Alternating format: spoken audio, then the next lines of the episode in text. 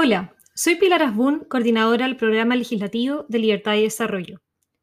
Hoy te quiero contar sobre las iniciativas y medidas que se han planteado, tanto de parlamentarios como del Gobierno, con el objeto de aliviar a aquellas personas que por la crisis sanitaria vigente no puedan realizar el pago de las cuentas de los servicios básicos.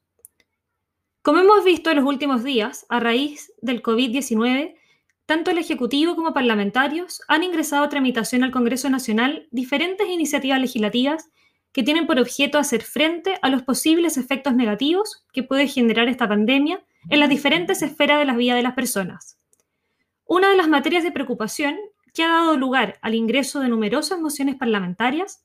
dice relación precisamente en cómo aliviar del pago de ciertas cuentas de servicios básicos domiciliarios aquellos usuarios que no puedan pagarlas durante este periodo. Sobre este punto, la Cámara de Diputados acordó refundir en un solo proyecto de ley todas las mociones ingresadas en relación a esta materia, y el texto que se está discutiendo actualmente en el Congreso fue uno acordado por la unanimidad de los diputados miembros de la Comisión de Economía de la Cámara de Diputados. ¿Qué dice este proyecto de ley? Este dice que decretado por el gobierno el estado de catástrofe por la pandemia del COVID-19 y durante la totalidad de su vigencia, las empresas proveedoras de servicios básicos domiciliarios, esto es, agua potable, alcantarillado, energía eléctrica, gas por cañería y sistemas de telefonía e Internet,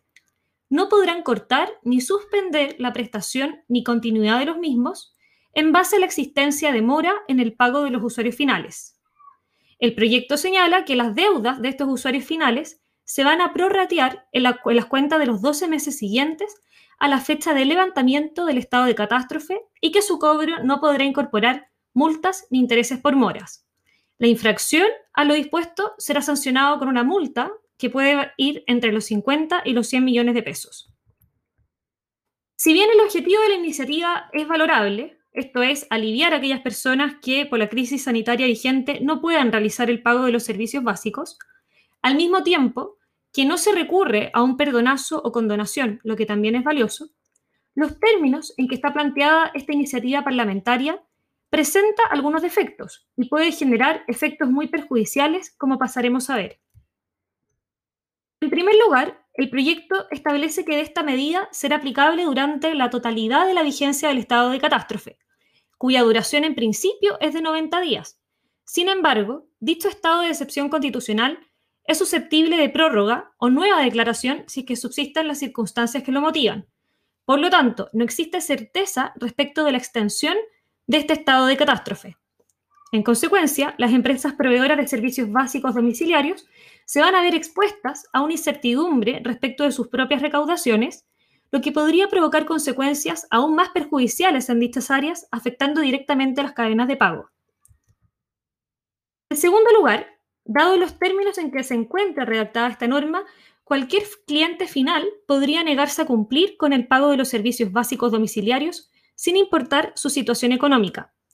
Dicho de otro modo, podría ocurrir que amparándose en la norma nadie pague, lo cual es especialmente grave atendiendo el complejo momento económico por el cual atraviesa nuestro país. En este sentido, lo más razonable pareciera ser que la medida de apoyo esté focalizada en aquellas personas más vulnerables, puesto que una medida extensiva podría provocar un problema en el flujo de caja de las diferentes empresas y, consecuencialmente, un problema en la cadena de pago de dicha empresa. Otra posibilidad es que en vez de retrasar el pago, se otorgue por parte del Estado un subsidio temporal a aquellas personas más vulnerables. Una tercera dificultad que presenta el proyecto de ley es que no atiende a las particularidades propias de cada sector ni realiza diferenciación entre tipos y tamaños de empresas que integran dichos sectores. Ello puede conducir a que se generen diferencias asimétricas de las recaudaciones generadas al interior de un sector así como también que se torne insostenible la continuidad de algunas empresas por las bajas recaudaciones, considerando además que, que las deudas de los usuarios finales se van a prorratear en las cuentas de los 12 meses siguientes a la fecha del levantamiento del estado de catástrofe. Esto finalmente puede traducirse en un problema mucho mayor, que es la imposibilidad de la empresa para continuar prestando el servicio. Especialmente afectado se vería el sector eléctrico por sus particularidades específicas, donde las distribuidoras serán quienes asumirán el costo financiero. y ello puede conducir probablemente a que la próxima fijación tarifaria de servicios de distribución se tenga que incorporar dicho costo y ello va a conllevar un alza de las tarifas. En este sentido, y teniendo en cuenta los defectos de la iniciativa parlamentaria, la alternativa, la alternativa que ha propuesto el Ejecutivo sobre la materia resulta mucho más apropiada. El Gobierno ha logrado acuerdos con las compañías de los diversos sectores para poner en marcha un plan de contingencia que ayuda a las familias con el pago de estas cuentas básicas durante el estado de catástrofe generado por el COVID-19. ¿En qué consiste el plan del Gobierno? En primer lugar, el Gobierno plantea un plan que distingue por sector.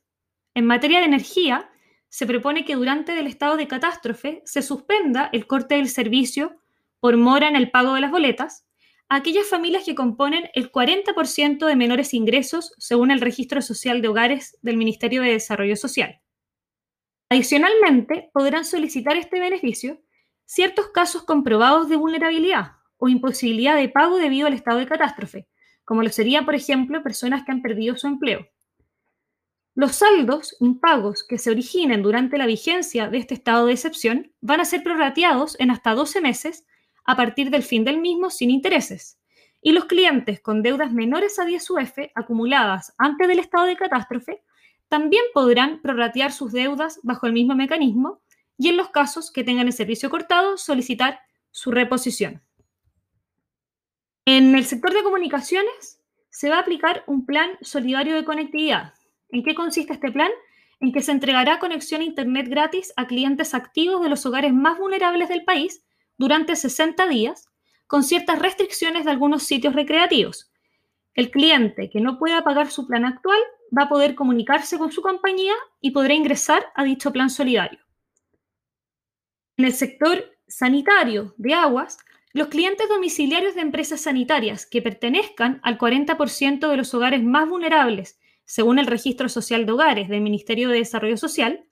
y que registren además un consumo mensual que no exceda los 10 metros cúbicos en cada mes del periodo, podrán optar a postergar el pago de sus cuentas por los consumos facturados en agua potable y alcantarillado por los próximos tres meses. En consecuencia, teniendo estas dos opciones a la vista, tanto la iniciativa parlamentaria como la del Gobierno, podemos concluir que plantear la misma medida para todos los sectores por igual, sin hacer ningún tipo de diferenciación entre ellos y sin atender a las capacidades económicas de los usuarios finales, como propone el proyecto de ley en tramitación, puede ocasionar un problema financiero mayor, que se puede traducir en la interrupción del servicio, el desmembramiento de las empresas que componen cada sector, o bien en un alza en las tarifas futuras. Por el contrario, la propuesta del Ejecutivo que es focalizada y que atiende además a las particularidades propias de cada sector, resulta mucho más apropiada a fin de aliviar a los usuarios finales que se vean afectados a causa de los efectos de la pandemia y garantiza al mismo tiempo la continuidad de los servicios básicos, que es el objeto principal.